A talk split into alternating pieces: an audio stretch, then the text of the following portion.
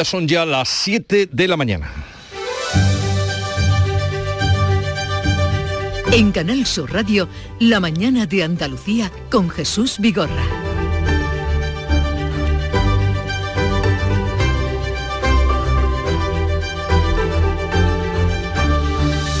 Buenos días queridos oyentes, es 10 de abril, lunes y terminó la Semana Santa y los días festivos para 11 comunidades autónomas que hoy vuelven al trabajo, aunque en seis comunidades siguen de vacaciones por la fiesta de la Pascua. Por eso, la operación de tráfico concluye esta medianoche. Hasta ahora han muerto dos personas en las carreteras andaluzas desde el inicio de la Semana Santa. 28 han muerto en toda España. Los datos disponibles hasta ahora confirman que la Semana Santa ha tenido en Andalucía una afluencia excepcional de turistas, con una ocupación del 100% en las capitales y lleno en las playas, hoteles, bares y restaurantes. Por ejemplo, en Cádiz, donde se ha colgado el cartel de lleno, Antonio María Ceballos, presidente de la patronal de hostelería gaditana, habla con satisfacción. Eh, ha habido una gran afluencia de público, las calles se han visto muy concurridas hasta altas horas de la madrugada, las terrazas y restaurantes y bares han estado llenos y la verdad es que el tiempo ha acompañado como hacía muchísimos años. Y en medio del jueves santo se coló una polémica chocarrera con origen en Cataluña. Andalucía elevará una queja a la Forta, que es la Federación de las Televisiones Públicas de toda Andalucía, por la parodia de TV3 a la Virgen del Rocío. Los autores del programa satírico Está pasando, se llama el programa de la televisión pública catalana, ni siquiera se han disculpado después de que el presidente de la Junta, Juan Moreno, Juanma Moreno, se lo pidiera. El consejero de la presidencia, Antonio Sanz, considera que se han traspasado todos los límites de la libertad de expresión. Le pedimos al gobierno de Cataluña eh, que no permita que este tipo de ataques se sigan desarrollando utilizando medios públicos como la televisión de, de Cataluña. Sí, porque a la petición de que se disculpen han dicho que les esperen sentados. Hoy está previsto que comience en Algeciras el mayor juicio por narcotráfico celebrado hasta ahora con más de 150 encausados, entre ellos el líder de los Castañas, uno de los clanes de hachís más activos en el campo de Gibraltar. Mientras tanto, el incendio forestal de Tarifa se encuentra estabilizado, el Infoca confía en controlarlo a lo largo de este día y también luchan contra el fuego en Asturias y Cantabria con una decena de fuegos activados. En Francia, los bomberos de Marsella han localizado esta madrugada dos cuerpos sin vida entre los escombros de un edificio de cuatro plantas que se derrumbaba en la madrugada del domingo por una fortísima explosión. Otras seis personas continúan todavía desaparecidas y los rescatistas han trabajado contra el reloj toda la noche.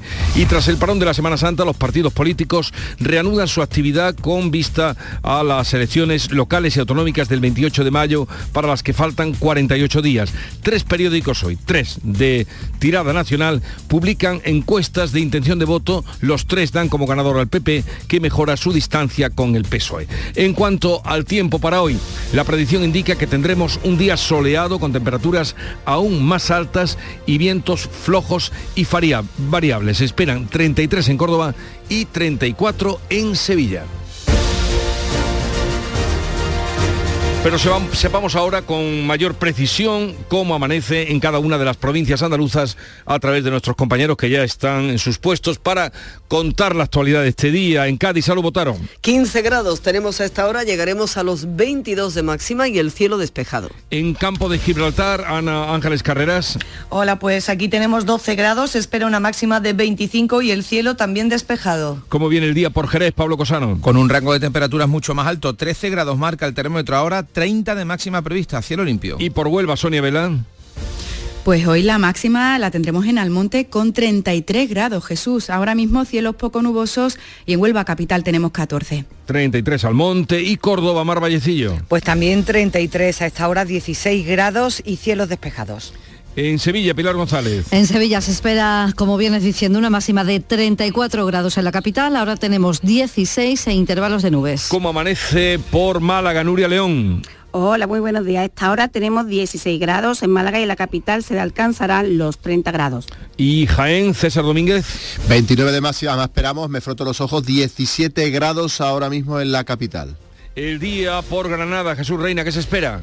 Hola, muy buenos días. Se espera 31 grados de máxima en la capital y en el área metropolitana. De momento 10 grados de temperatura con cielo poco nuboso. Concluimos en Almería con la vuelta de María Jesús Recio. María Jesús, ¿qué, Buenos qué días. va a pasar hoy en Almería? Bueno, va a pasar que no va a llover y hace mucha falta, 14 grados, 26 de máxima y en Vélez Rubio, al norte de la provincia, superaremos los 30. Pues ya ven, 31 en Granada, 33 en Huelva, Córdoba 34 en Sevilla, Jaén 29. Vamos ahora a conocer cómo se circula por las carreteras de Andalucía. Alejandro Martín, buenos días. Muy buenos días, ¿qué tal? En estos momentos vamos a encontrar complicaciones en la red de carreteras de andaluzas, sobre todo se van a circular por la capital sevillana, en la SE40, a su paso por Dos Hermanas, sentido Alcalá de Guadaira. En el resto de carreteras, eso sí, se circula con normalidad. Son las 7, 6 minutos de la mañana. Del 13 al 16 de abril, en Fibes Sevilla se celebra la primera edición de la Feria Andaluza de Arte y Cultura. Un evento dedicado a galerías, editoriales, diseñadores, un espacio expositivo para exhibir, expandir y contemplar el arte y la cultura. Entra en fadac.es e infórmate de todos los detalles del evento. Adéntrate del 13 al 16 de abril en Fibes Sevilla. En Canal Sur Radio, la mañana de Andalucía con Jesús Vigorra. Noticias.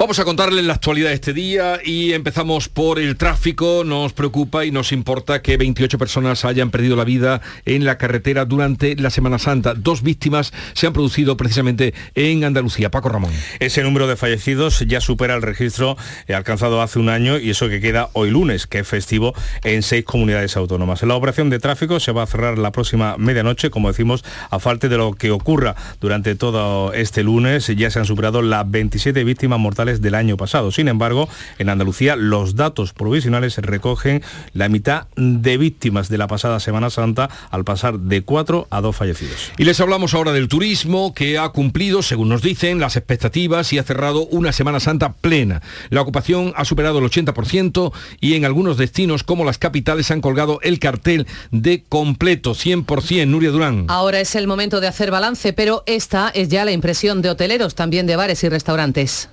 Pues la Semana Santa ha ido muy muy bien, hemos estado completos al 100%. Es una Semana Santa fantástica, mucha gente, mucho movimiento, no solamente en el hotel, sino en, en la ciudad, que es, que es de agradecer.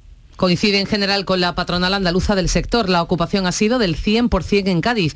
Así que Antonio María Ceballos, presidente de la patronal de hostelería gaditana, habla de satisfacción. Eh, ha habido una gran afluencia de público, las calles se han visto muy concurridas hasta altas horas de la madrugada las terrazas y restaurantes y bares han estado llenos y la verdad es que el tiempo ha acompañado como hacía muchísimos años. Yo creo que más de 25 años que no celebrábamos una Semana Santa sin lluvia. También en Sevilla, Málaga y Almería, entre otros destinos, han rozado el lleno.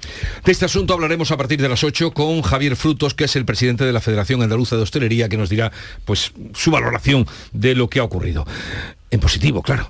El Gobierno y el Partido Popular discrepan sobre la marcha de la economía tras el paso de la Semana Santa. En Sevilla, la vicesecretaria general del PSOE y ministra de Hacienda, María Jesús Montero, ha destacado el impacto económico del turismo que está teniendo en esta Semana Santa y anticipa por ello un abril que va a traer buenas cifras tanto para el empleo como para la economía. El incremento del turismo y el incremento de los visitantes se suma a los indicadores económicos tan positivos que hemos tenido en el mes de marzo. Y seguro que la Semana Santa contribuirá a que en el mes de abril también registremos buenos datos de empleo, buenos datos de consumo y, en definitiva, buena economía para el conjunto de la familia y para el conjunto de la empresa.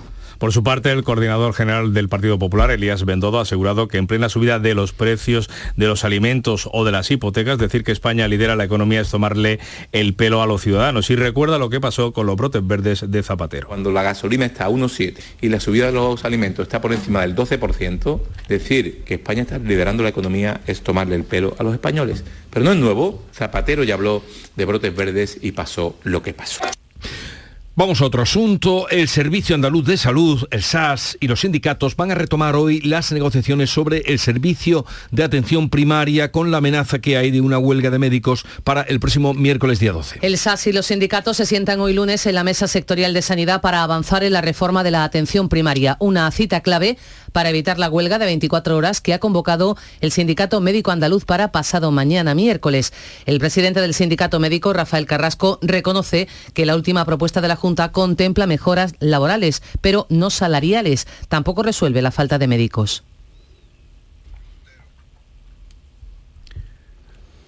No tenemos ese corte, pues continuamos.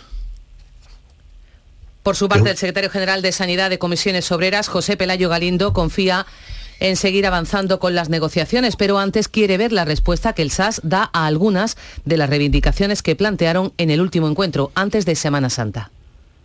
Tenemos expectativas de poder avanzar en la negociación y queremos ver la opinión sobre los puntos que le hemos, le hemos presentado las tres organizaciones sindicales, porque si no, mm, la propuesta de la Administración se queda muy corta y no, no, no nos llega para, para, para poder abordar un pacto por la atención primaria.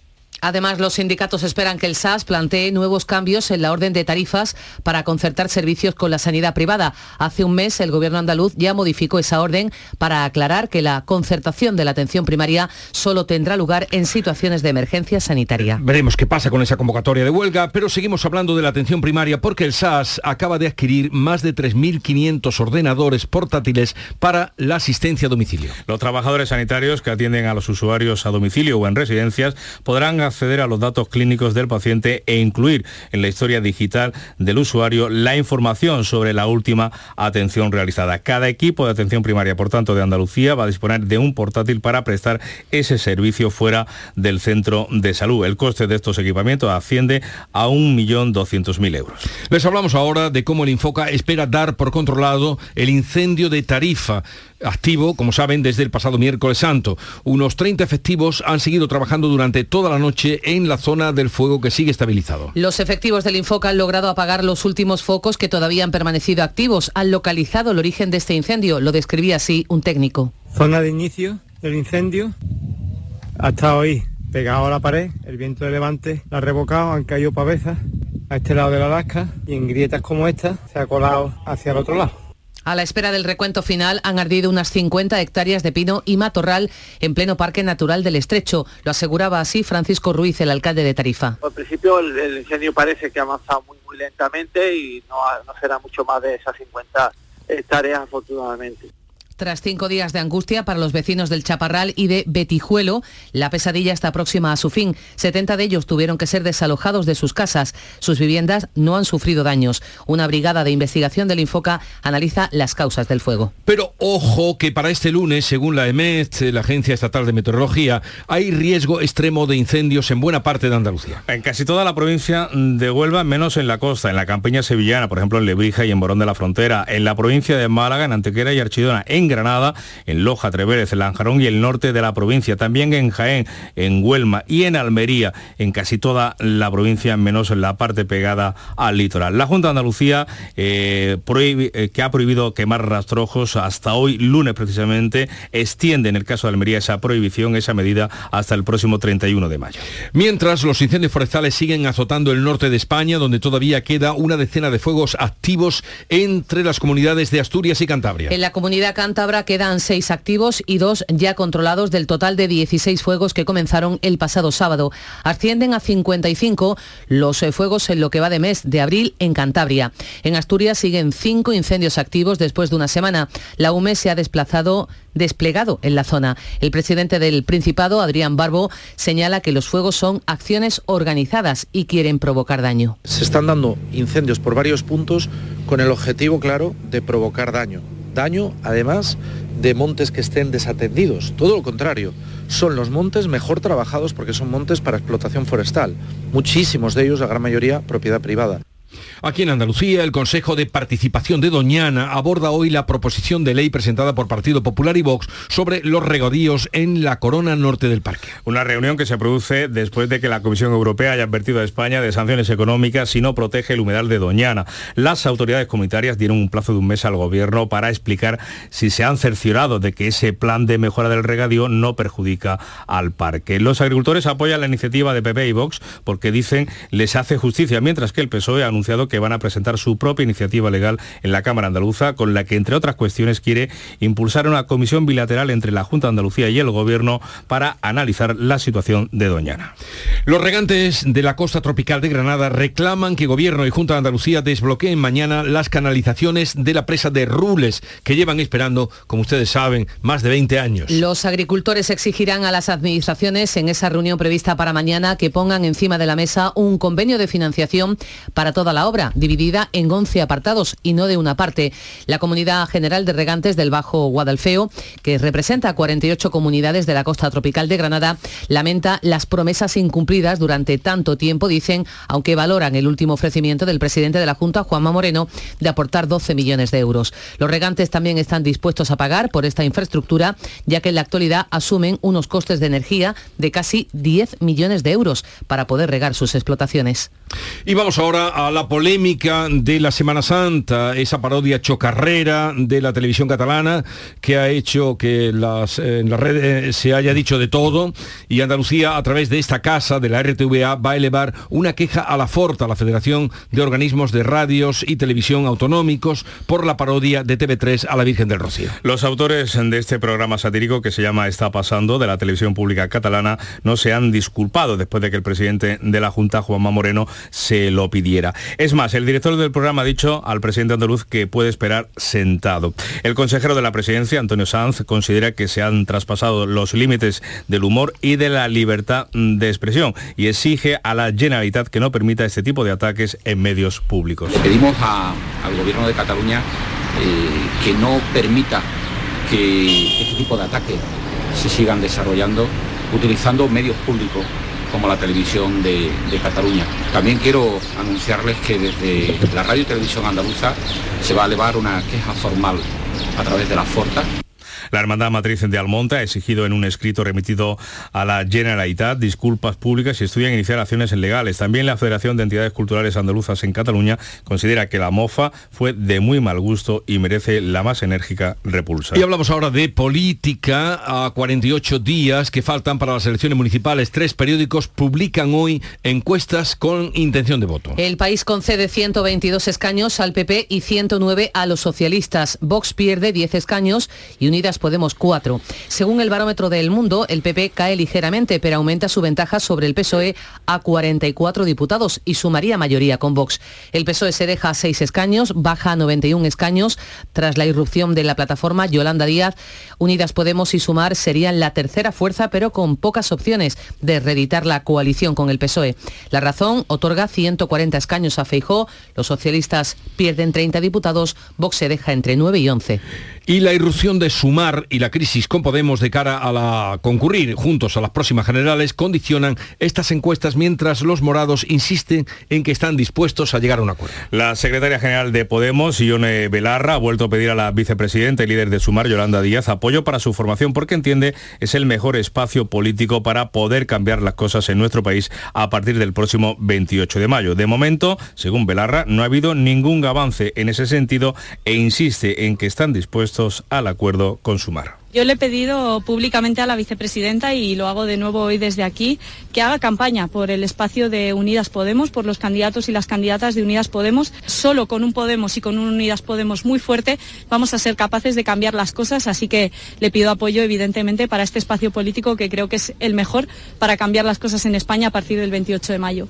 Algeciras, en la sede de la audiencia, acoge hoy el mayor juicio, juicio por narcotráfico celebrado hasta ahora con 152 encausados, entre ellos Antonio Tejón, líder del clan de los Castañas, que da nombre a este caso, uno de los más activos en el campo de Gibraltar. Son 152 acusados. Tendrán que seguir las sesiones distribuidos en dos salas. El tribunal ha previsto 32 sesiones para este macrojuicio contra el clan de los Castañas y su líder Antonio Tejón. Solo para él, la Fiscalía pide de 15 años de cárcel y 104 millones de euros de multa. En conjunto, para todos los que se sentarán en el banquillo, el Ministerio Público reclama más de 1.700 años de prisión y multas por 15.000 millones de euros. Francisco Mena es el presidente de la Federación de Coordinadoras contra la Droga y nos decía. Posiblemente el juicio más importante en materia de narcotráfico en el campo de Gibraltar. Posiblemente también va a ser uno de los juicios donde más encausados por presuntamente por delitos de narcotráfico se sienten en el banquillo de los acusados a nivel de toda España.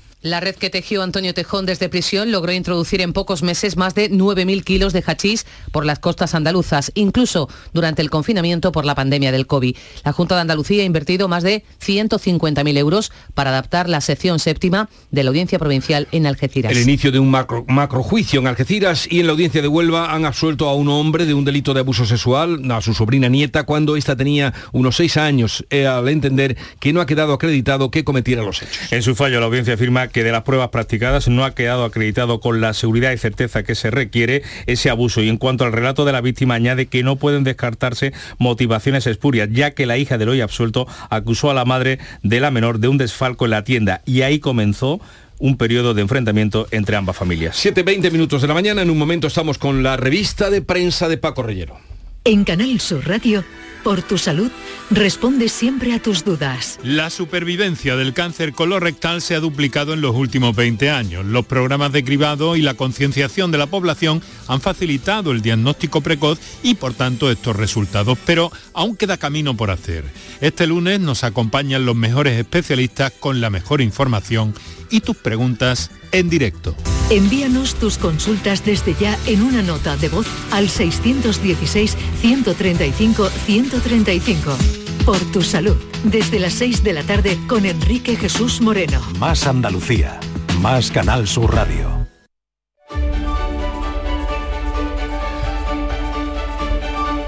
Vamos con lo más destacado de la prensa del día. Ya está aquí Paco Reyero. Buenos días, Paco.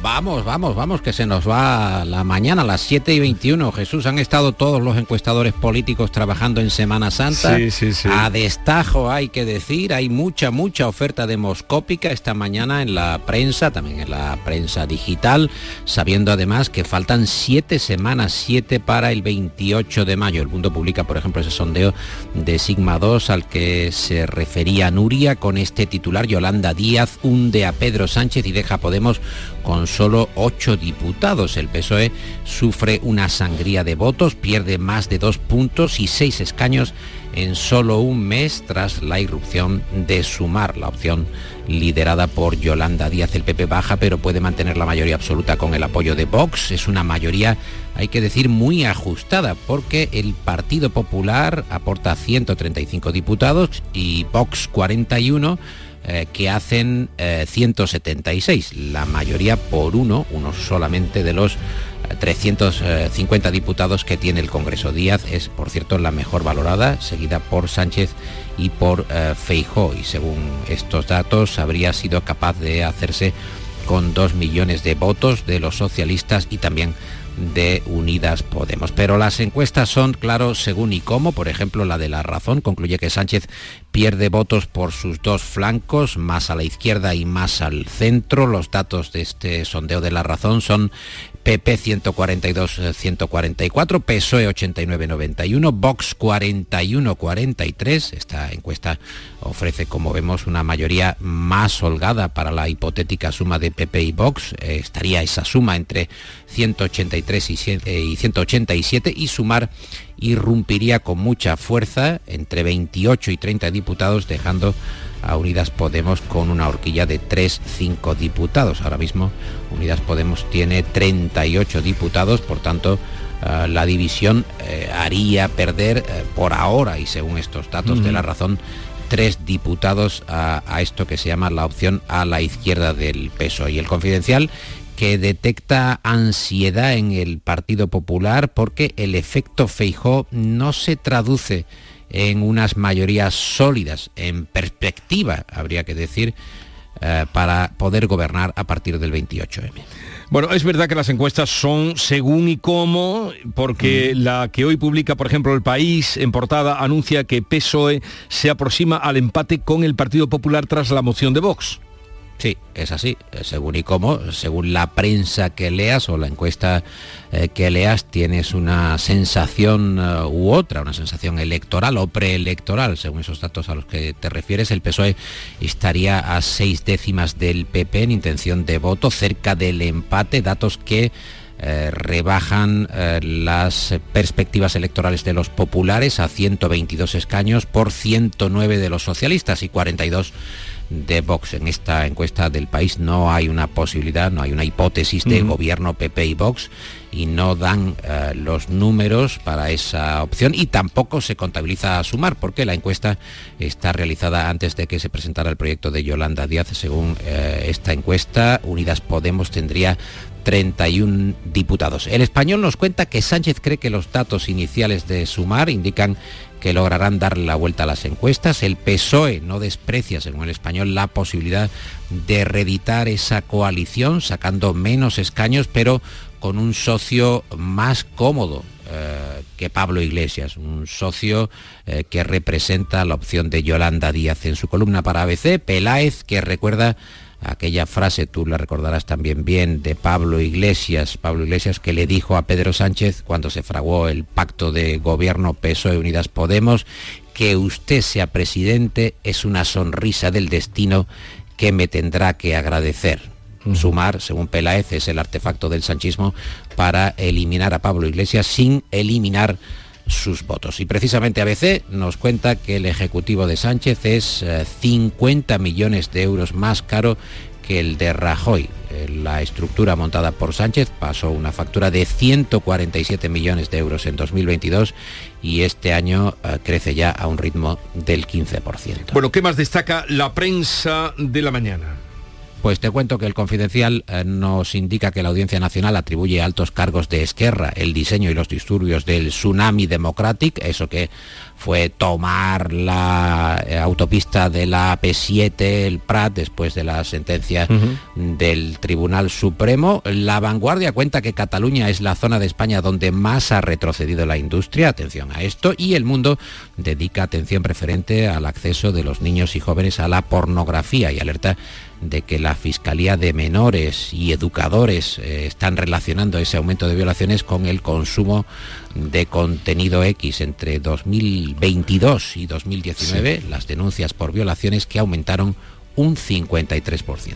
Este, este, reportaje está muy bien, este que apuntas, pero me suena a aquello de Casablanca cuando dice, eh, descubre el jefe de la policía que aquí se roba, se juega en el casino, ¿no? Aquí se juega. Cuando lo de la pornografía, cualquier persona, aquí se juega, pues aquí pornografía cuando hace ya años y tiempo y años que basta entrar en interés para descubrir ahí todo un océano de, de pornografía en todas lenguas, estilos y modalidades. Bueno, vamos ahora con Nuria Gaciño, que ya está por aquí. Buenos días, Nuria. Muy buenos días.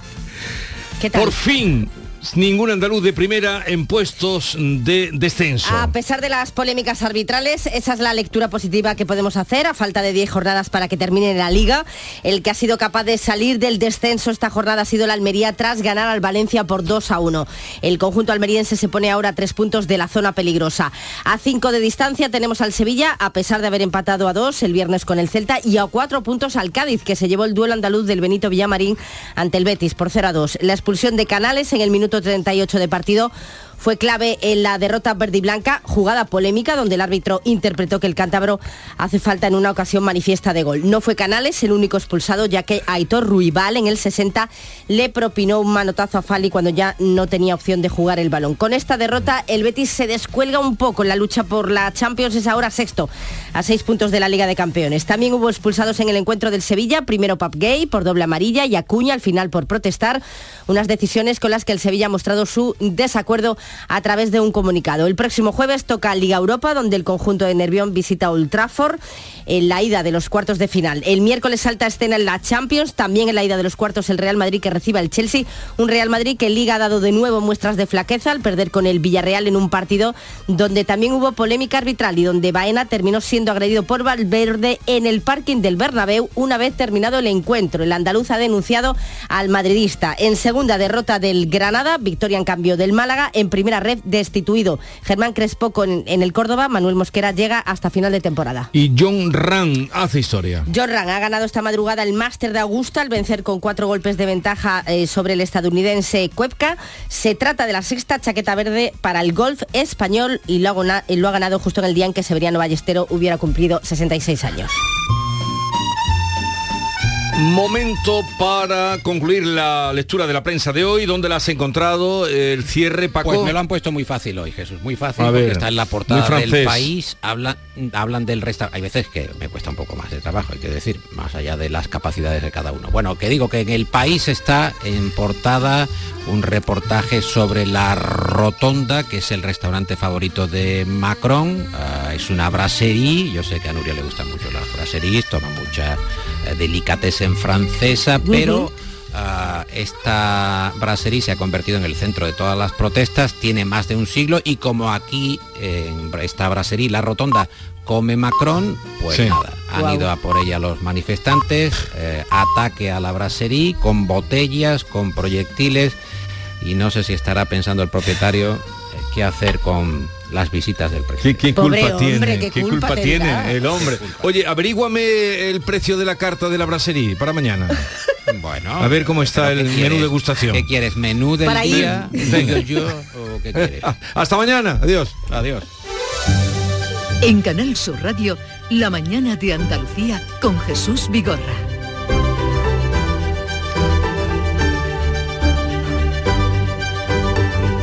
Acaban de dar las siete y media de la mañana, sintonizan Canal Sur Radio y a esta hora hacemos lo propio, que es repasar en titulares las noticias más destacadas que les estamos contando con Nuria Durán. 28 personas han fallecido en Semana Santa en 22 accidentes ocurridos en las carreteras españolas. Dos de esas víctimas se produjeron en Andalucía. La operación de tráfico concluye esta próxima medianoche, puesto que hoy es festivo en seis comunidades autónomas. A esta hora hemos superado ya el número de víctimas mortales del año pasado. El turismo cumple las previsiones y cierra una Semana Santa de éxito. La ocupación se eleva por encima del 80%. En algunos destinos, como las capitales, han colgado el cartel de completo. El, el SAS y los sindicatos se sientan hoy en la mesa sectorial de sanidad para avanzar en la reforma de la atención primaria. Una cita clave para evitar la huelga de 24 horas que ha convocado el Sindicato Médico Andaluz para pasado mañana miércoles. Hoy está previsto en Algeciras que comience el mayor juicio por narcotráfico celebrado hasta el momento, con 152 encausados. Entre ellos Antonio Tejón, líder del clan de los Castañas, uno de los más activos en el campo de Gibraltar. Andalucía elevará una queja a la Forta por la parodia de TV3 a la Virgen del Rocío. Los autores del programa satírico Está pasando de la televisión pública catalana no se han disculpado después de que el presidente de la Junta, Juanma Moreno, lo pidiera. Y terminamos con el pronóstico del tiempo. Cielos poco nubosos con brumas en el litoral mediterráneo y desembocadura del Guadalquivir, probabilidad de nieblas, vientos variables flojos tendiendo en general a poniente por la tarde. Las temperaturas suben, las máximas lo harán de una forma notable. 33 grados se esperan en Córdoba, 34 en Sevilla. 7.32 minutos y en un momento vamos a las claves económicas del día. Canal Sur Radio. Frutos secos Reyes, mucho más que pipas. Disfruta con nuestra deliciosa variedad de frutos secos, snacks y golosinas en los más de 35.000 puntos de venta que tenemos en Andalucía o en frutosecorreyes.es. Ah, y ahora con tu pedido a partir de 20 euros, te los llevamos a casa gratis. Frutos secos Reyes, tus frutos secos de siempre. ¿Te gustan los chollos? En Rapimueble los tienes así de claros. Dormitorio de matrimonio solo 149 euros. Composición juvenil solo 394 euros. Llévate tu chollo al instante y paga en 12 meses sin intereses con la garantía de Rapimueble. Más de 200 tiendas en toda España y en rapimueble.com. Las claves económicas con Paco Bocero. Paco, buenos días. Buenos días Paco, Jesús, ¿qué Paco, tal? Paco, ¿Qué tal? ¿Has descansado? Hemos descansado perfectamente y aquí estamos un lunes más, a tope. Me alegro porque así iremos eh, conociendo y comprendiendo la actualidad económica eh, que hoy mm, vamos a ver que eh, tenemos pendientes en los próximos días en el tema de información económica, Paco. Pues mira, ¿de qué tendríamos que estar pendientes los próximos días? Pero vamos, la pregunta es como muy fácil y siempre recurrente, de la inflación. Porque esta semana se van a publicar los datos definitivos del IPC de marzo, en concreto será el viernes, y no estaremos solo en la zona euro, ya también eh, nos van a acompañar los datos definitivos de Alemania y de Francia. Como estamos haciendo en los últimos meses, eh, hay que estar muy atentos a los precios de los alimentos, porque según los pronósticos, cuando se publicó el dato adelantado a principios de mes, podrían situarse entre un 13 o 14% de subida en marzo, reduciendo ligeramente la subida de febrero, que fue del 16,6.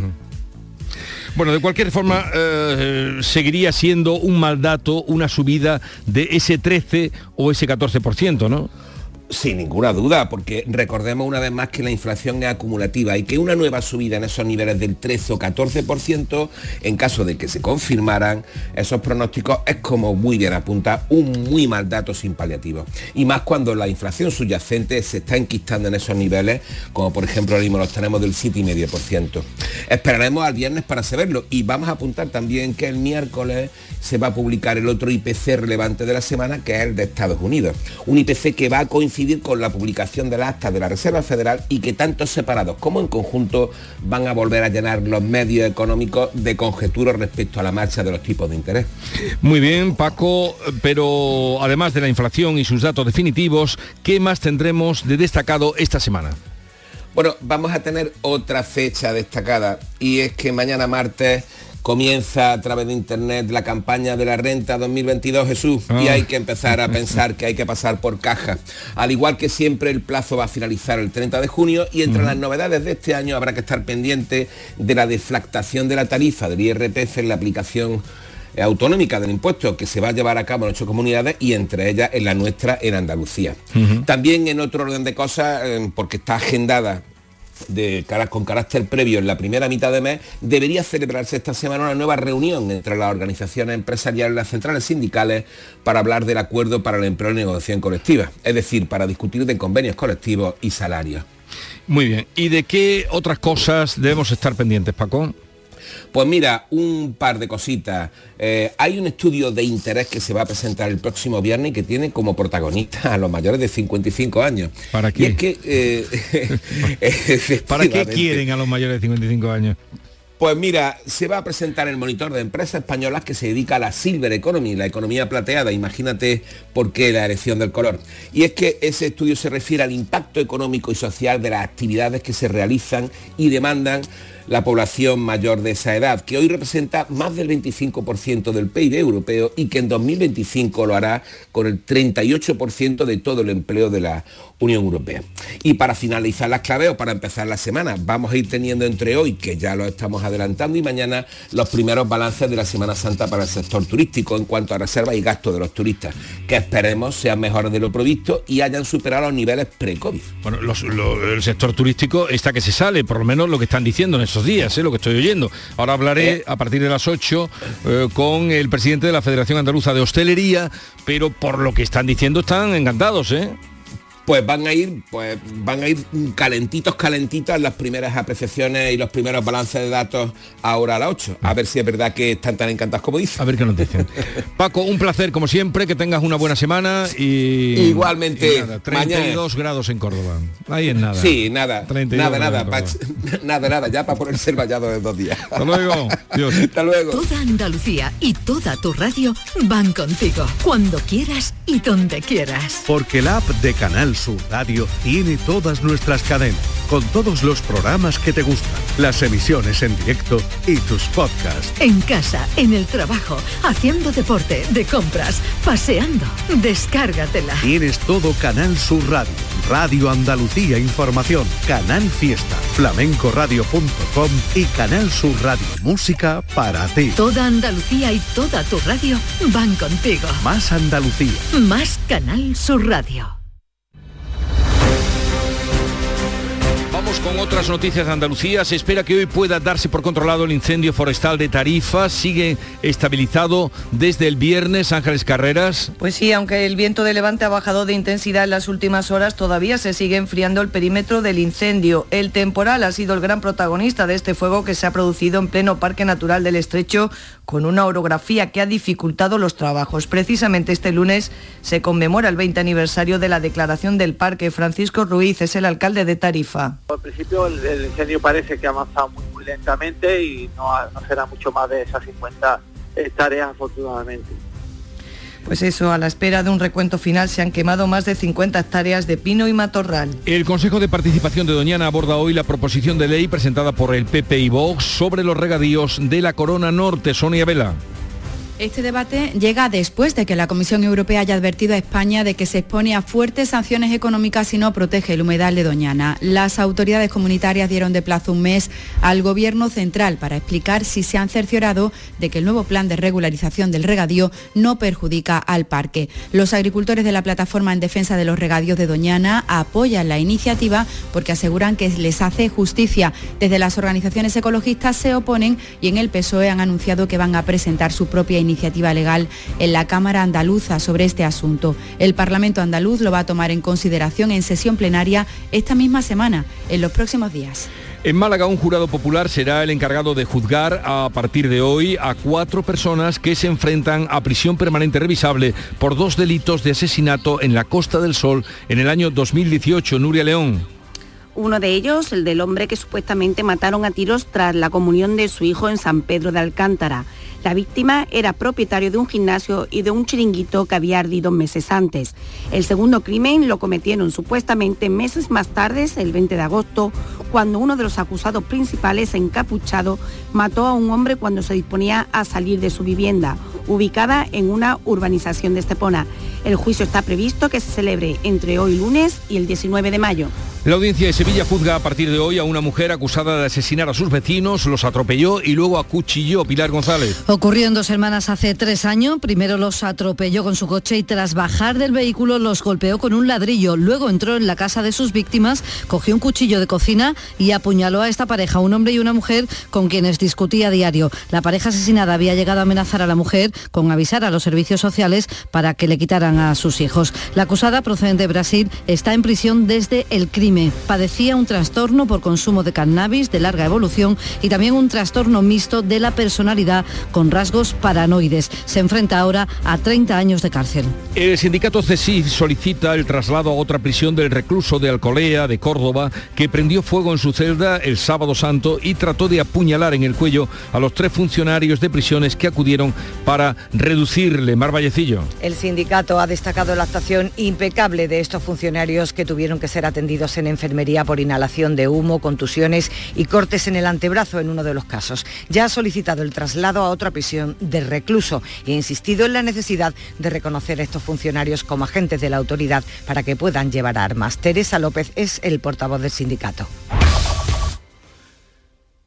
Desde CESI Prisiones Córdoba destacamos la profesionalidad de los funcionarios de servicio del Centro Penitenciario de Alcolea, al hacer uso de una excelente competencia resolutiva y jugarse su propia vida para salvarla del recluso. Reclamamos a la Administración que a los trabajadores penitenciarios se nos considere como agentes de la autoridad, así como más medios humanos y materiales y que se reconozca nuestra labor ante la sociedad. Ha sido el segundo incendio en una celda que ha registrado la prisión de Córdoba esta Semana Santa. En Cádiz se presenta el proyecto de descarbonización del transporte marítimo en el puerto. ¿Eso cómo es, Salud Botaro? Pues se llama OPS Cádiz y está destinado este sistema a suministrar energía eléctrica a los cruceros que permanezcan atracados en el muelle. Lo explica la presidenta de la autoridad portuaria, Teófila Martínez. Los puertos vamos a hacer un esfuerzo muy importante en ser sostenibles y por tanto evitar cuando los cruceros atracan en nuestro puerto cualquier duda de eh, posible eh, contaminación de atmosférica. ¿no? Para eso hecho, nosotros estamos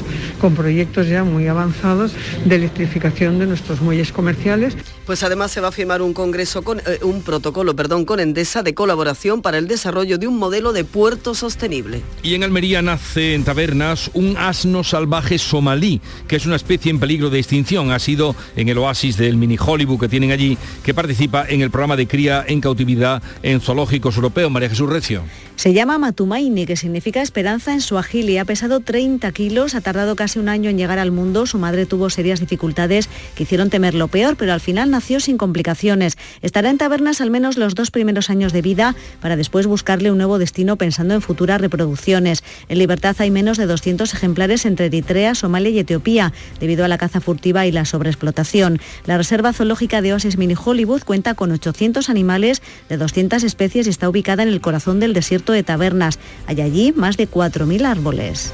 Y hoy se abre el plazo para montar las fachadas y el interior de las casetas de la Feria del Caballo en Jerez. Pablo Cosano. Pues sí, Jesús, recordemos que este año la Feria del Caballo será del 6 al 23 de mayo. Habrá 175 casetas en el Parque González Zontoria, más las propias de los servicios sanitarios y de emergencia. Todas, recuerden, son de acceso libre, son públicas y todas las casetas son diferentes, con las fachadas con un diseño único. Hay un concurso para las más bonitas. Hoy empieza ya el plazo para poder montarse las fachadas y también el interior. Y por supuesto, Jesús, estáis un año más invitados a que vengáis a la feria a ver si lo cumplís. Muchísimas gracias por tu invitación, pero ya ven, vamos encadenando de una Mm. fiesta a otra, una fiesta a otra, 6 de mayo, anótense los feriantes que comienza la Feria del Caballo. Vamos a recordarles también que en el programa de hoy estará por aquí Francisco Arevalo para atenderles a ustedes a partir de las 10 de la mañana, tema de seguros, tema de coches y que luego vamos a hablar de un documental sobre, documental película sobre la vida bohemia de Manuel Pareja Obregón, el tenido por padre de las sevillanas modernas. Esto y mucho más a lo largo de la mañana, pero ahora que son las 7.45 minutos, 8 menos cuarto, es el tiempo de la información local. En la mañana de Andalucía de Canal Sur Radio, las noticias de Sevilla. Con Pilar González. Hola, buenos días. Recuperamos hoy la normalidad en Sevilla tras una Semana Santa completa en la que todas las hermandades han podido hacer su estación con un colofón magnífico del Santo Entierro Grande y sin incidencias graves y con hoteles y bares llenos. Dice el Ayuntamiento que ha sido la mejor Semana Santa y que se han registrado dos millones y medio de movimientos de personas. Enseguida los detalles, antes el tráfico. También vuelven hoy los atascos en la entrada a Sevilla. Hay 6 kilómetros por la autovía de Huelva, uno por las de Coria y de Mairena, dos en el Centenario sentido Cádiz y uno en el nudo de la Gota de Leche sentido Ronda Urbana. En el interior de la ciudad el tráfico es intenso en las principales avenidas de acceso. Y cambiamos de semana, pero no de tiempo, porque seguimos hoy con más calor. La máxima prevista es de 32 grados en Morón, 33 en Écija y Lebrija, 34 en Sevilla. A esta hora 16 grados en la capital. Atención Sevilla. El mundo del automóvil en Sevilla tiene nombre propio. Grupo Berrocar. Más de 30 años en el sector. Un gran stock de turismos y furgonetas en alquiler y un amplio abanico de vehículos en venta con una de las mejores garantías. Búscanos en grupoberrocar.com y en nuestros puntos de venta y alquiler en Sevilla y provincia. Grupo Berrocar. Tu confianza, nuestro motor. Ya se ha ido Paco y otra vez se ha llevado las llaves del coche. Pero niña, que en Ferretería El Bombín, además de puertas acorazadas con sistema anti-bumping, son especialistas en duplicado de llaves de cualquier marca de coche. Pues de mañana no pasa que vaya a Ferretería El Bombín a hacerme un duplicado de llaves de mi coche. Ferretería El Bombín. Te esperamos en Polígono San Pablo, calle Tesalónica y en Triana, calle Febo. En Canal Sur Radio, las noticias de Sevilla. El Ayuntamiento de Sevilla considera que la ciudad ha cerrado su mejor Semana Santa con un gran dispositivo de servicios públicos y sin incidencias destacables. Se han registrado dos millones y medio de movimientos de personas y casi tres millones de viajeros en transportes públicos, dos millones en los autobuses de Tusán y cerca de 900.000 en el metro. Cifras muy por encima, toda por encima del año pasado. El sábado santo, con el Santo Entierro Grande, hubo un aumento de viajeros en autobús del 31% con respecto al sábado santo del año pasado y el metro dobló la cifra de ese día. Dice el alcalde Antonio Muñoz que todos los participantes en esta Semana Santa han contribuido a que todo haya funcionado. Sin lugar a duda hemos tenido una gran Semana Santa, una Semana Santa para el recuerdo, el buen tiempo, las ganas de procesiones, el buen funcionamiento de los servicios públicos, la colaboración con las hermandades y con otras administraciones públicas, la ocupación hotelera superior al 90%. Todo ello ha supuesto y ha dado lugar a una Semana Santa histórica en el dispositivo general han participado 6.000 efectivos entre Policía Nacional, Guardia Civil y Policía Local, apoyados por más de un centenar de cámaras fijas de alta definición y cinco drones. Los hosteleros calculan un incremento del 10% en la facturación. El presidente de la asociación, Alfonso Maceda, señala además el buen funcionamiento de bares y restaurantes en la madrugada y es en el sábado santo. También el sábado, que suele ser un día flojo, ha traído mucho público por el Santo Entierro Magno. Las primeras cifras apuntan en sobre un 10% más de facturación sobre el año pasado. La buena sintonía con, el ayuntamiento ha permitido que varios locales hayan abierto en, en madrugada con ausencia total de incidencia, lo que demuestra es que la hostelería es compatible con la madrugada.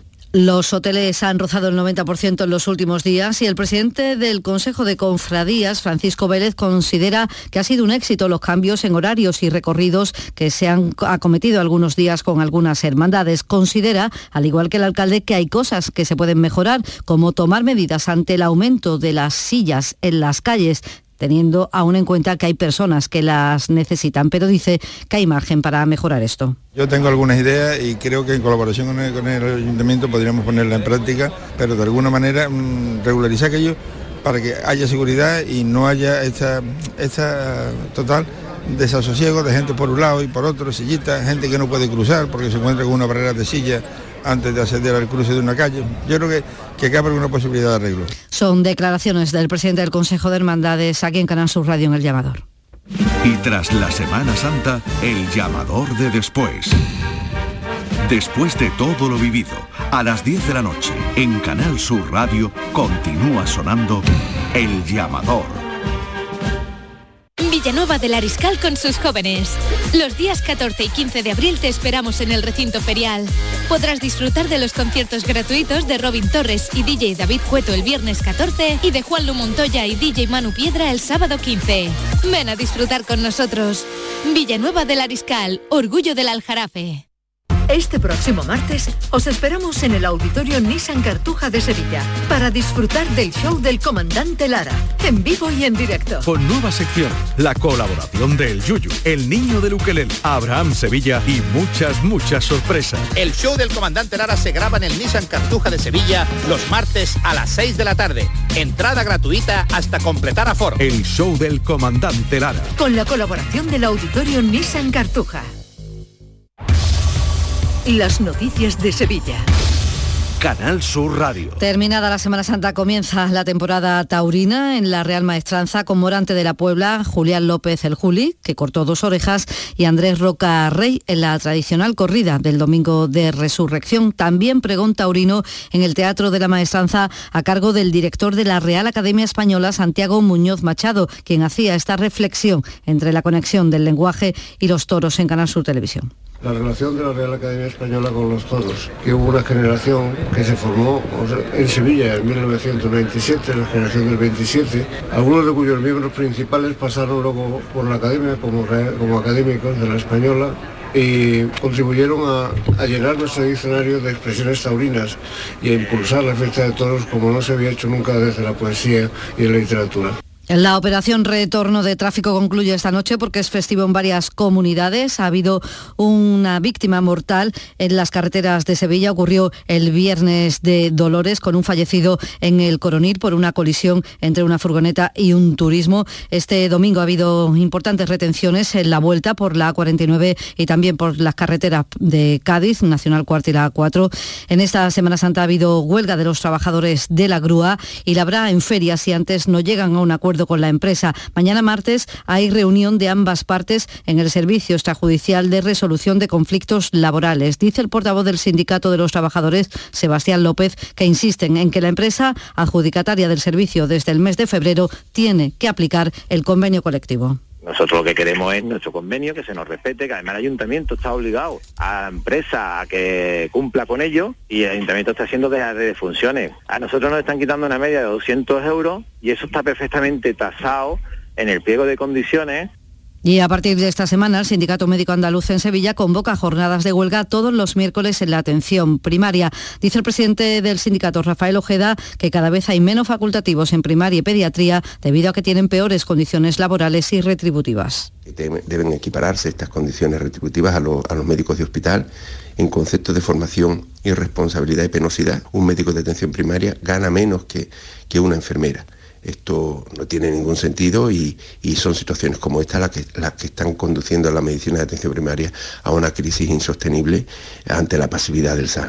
Son las 7 de la mañana y 53 minutos. Es el momento del deporte. Antonio Camaño, buenos días. Hola, ¿qué tal? Buenos días. Eh, paso atrás para el Betis en una semana importantísima por las victorias previas de la Real Sociedad y también del Villarreal. El cuadro verde y blanco acusó la tarjeta roja de Sergio Canales y se desquició como hacía tiempo que no se le veía al equipo de Pellegrini. No solo Canales fue expulsado, sino también Aitor Ruibal por un puñetazo a Fali en una acción en la que ya no tenía ninguna opción para jugar el balón. 0-2 que deja al Betis un poco más lejos la pelea por la Liga de Campeones. Y en el Sevilla olvidar cuanto antes los últimos minutos del partido ante el Celta de Vigo y centrarse en la competición europea, porque el próximo jueves se visita Manchester en ese enfrentamiento en Old Trafford con la necesidad de recuperar en Nesir. El goleador del Sevilla tuvo que ser sustituido por unas visibles molestias físicas en el último partido de liga, aunque todo hace indicar que llegará a Europa. Y la Orquesta Joven de Andalucía ofrece hoy el concierto de Pascua en el Teatro de la Maestranza, tras haber participado la semana pasada en Pilas en un encuentro de primavera en el que han participado 100 jóvenes talentos musicales y 16 profesores. Yo solo pido al cielo que todas las mañanas sepan iguales, llevarte en autocaravana donde no llegue el ave, la ubicación secreta que nadie se sabe. Y a las 12 de este mediodía se ponen a la venta las nuevas entradas para el concierto que el grupo sevillano S FK ofrecerá el 22 de junio para celebrar su trigésimo aniversario. El espectáculo se ha trasladado desde la Plaza de España al Estadio de la Cartuja para dar cabida a más espectadores después de que las 18.000 entradas que se ofrecieron en principio se agotaron en 5 horas. A esta hora 16 grados en Sevilla. Escuchas La mañana de Andalucía con Jesús Vigorra, Canal Sur Radio. Aquadeus, el agua mineral natural de Sierra Nevada, patrocinador de la Federación Andaluza de Triatlón, les ofrece la información deportiva. Pues Nuria Gaciño, ¿qué tal? Muy buenos días. Hola, muy buenos días. Quedan 10 jornadas para que acabe la liga. Hay nombres propios hoy, esta madrugada, como el de John Ram, pero vamos, nos centramos eh, en que no tenemos ningún conjunto andaluz en descenso. Y hay otro nombre propio que sé que te va a gustar, de el de Carolina, que ha ganado su primer trofeo sí, por fin, ella ha vuelto por sus... Eh, sí, sí. Eh, bueno, la buena noticia, como decías, ¿no? que los equipos andaluces es que ninguno está en puestos de descenso. Aunque claro, esto es bueno para los tres que están luchando en estos momentos por las salvación, ya que en el caso del Betis, que sueña con los puestos Champions, la jornada ya no ha ido tan bien, puesto que la derrota en el Benito Villamarín ante el Cádiz por 0 a 2 supone un traspiés en esa lucha por estar la próxima temporada jugando la Liga de Campeones. Partido tenso, el Betis-Cádiz, con alguna que otra decisión arbitral que no gustó al beticismo, como fue la expulsión de Canales en el minuto 38. El árbitro interpretó que el cántabro hace falta al último defensor, a Rubén Sobrino, en una ocasión clara de gol. El técnico verde y blanco, Manuel Pellegrini, no entiende que no se recurriera al bar. Bueno, yo creo siempre lo más fácil es echarle la culpa al árbitro. Yo creo que cometimos errores importantes. Analizamos cada una de las acciones, a mí me pareció la, de Sergio absolutamente exagerada, la expulsión a 30, 35 metros de la portería y está Edgar 10 metros más atrás como último hombre, así que me extraña que el VAR no la haya eh, revisado, como digo, rigurosa, exagerada y, y, por lo menos tendría que haberla cuando hay una algo tan decisivo en un partido, yo creo que el VAR tiene que revisarle. Si el árbitro lo va a ver igual lo estima roja, ya no hay nada que hacerle, pero está Edgar por lo menos 10 metros más atrás de, de donde pierde el balón Sergio. Después de la otra expulsión no tengo nada que decir, ni los dos goles que regalamos tampoco, así que pues del resto nada que objetar, como apunta Pellegrini, y es que Canales no fue el único expulsado, ya que Aitor Ruibal en el 60 le propinó un manotazo a Fali cuando ya no tenía opción de jugar el balón y Ayoce y Juan Miranda pudieron también haber sido expulsados en un partido muy tenso donde los dos equipos se jugaban mucho. Con esta derrota el Betis se descuelga un poco en la lucha por la Liga de Campeones, es ahora sexto a seis puntos de los puestos Champions, mientras que el Cádiz es décimo cuarto a cuatro puntos de la salvación. Anoche a, cuatro puntos eh, de distancia con respecto a la zona peligrosa. Anoche el técnico del Cádiz, Sergio González, estuvo con nuestros compañeros de gol a gol. ¿Está el Cádiz hoy más cerca de quedarse en primera, mister? Hombre, por supuesto, por supuesto, al final son tres puntos eh, vitales. Hemos roto la barrera psicológica de los 30 puntos que no conseguimos hacerlo después de Getafe y Almería. Y yo creo que nos tiene que dar mucha confianza de cara a estos últimos 10 partidos que quedan. El Cádiz que poco a poco va subiendo peldaños y el que ha sido capaz de salir del descenso esta jornada ha sido el Almería tras ganar al Valencia por 2 a 1. Los de Rubí se ponen ahora a tres puntos de la zona peligrosa. Sí, hombre, ahora a estas alturas de la liga ya cualquier victoria tiene mucha trascendencia. Para nosotros era un partido muy importante, para Valencia también. Eh, hemos sido capaces de sacarlo, pues una alegría enorme. Y a cinco puntos de distancia se encuentra el Sevilla, a pesar de haber empatado a dos el viernes con el Celta de Vigo. También hubo expulsados en el encuentro del Sevilla, que jugó buena, eh, buena parte con uno menos por la expulsión por doble amarilla de Pap Gay en el minuto 19. Yacuña fue expulsado al final del choque por protestar. Las decisiones arbitrales del viernes han sido un punto de inflexión para el Sevilla, que ha mostrado su desacuerdo a través de un comunicado, y es que con 11, cuatro de ellas en la primera parte, con 11 expulsiones, igual el Sevilla al Elche en la cabeza de la liga en este apartado. Pero no hay tiempo para los lamentos, ya que el próximo jueves toca Liga Europa, donde el conjunto de Nervión visita Old Trafford para medirse al Manchester United en la ida de los cuartos de final de esta competición. El miércoles salta a escena en la Champions, también en la ida de los cuartos. El Real Madrid que recibe al Chelsea, un Real Madrid que en la liga no termina de enderezar el rumbo. Derrota con el Villarreal en un partido donde también hubo polémica arbitral y donde Baena terminó siendo agredido por Valverde en el parking del Santiago Bernabéu, una vez terminado el encuentro. El andaluz ha denunciado al madridista. Con esta derrota el Real Madrid mantiene la segunda posición, pero ya tiene al Atlético de Madrid solo a dos puntos.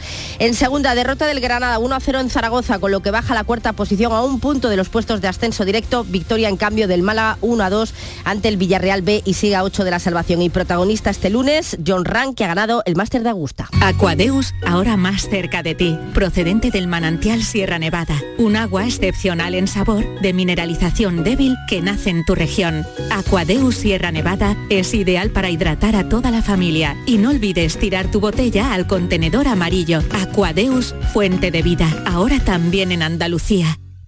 Canal Sur, la radio de Andalucía.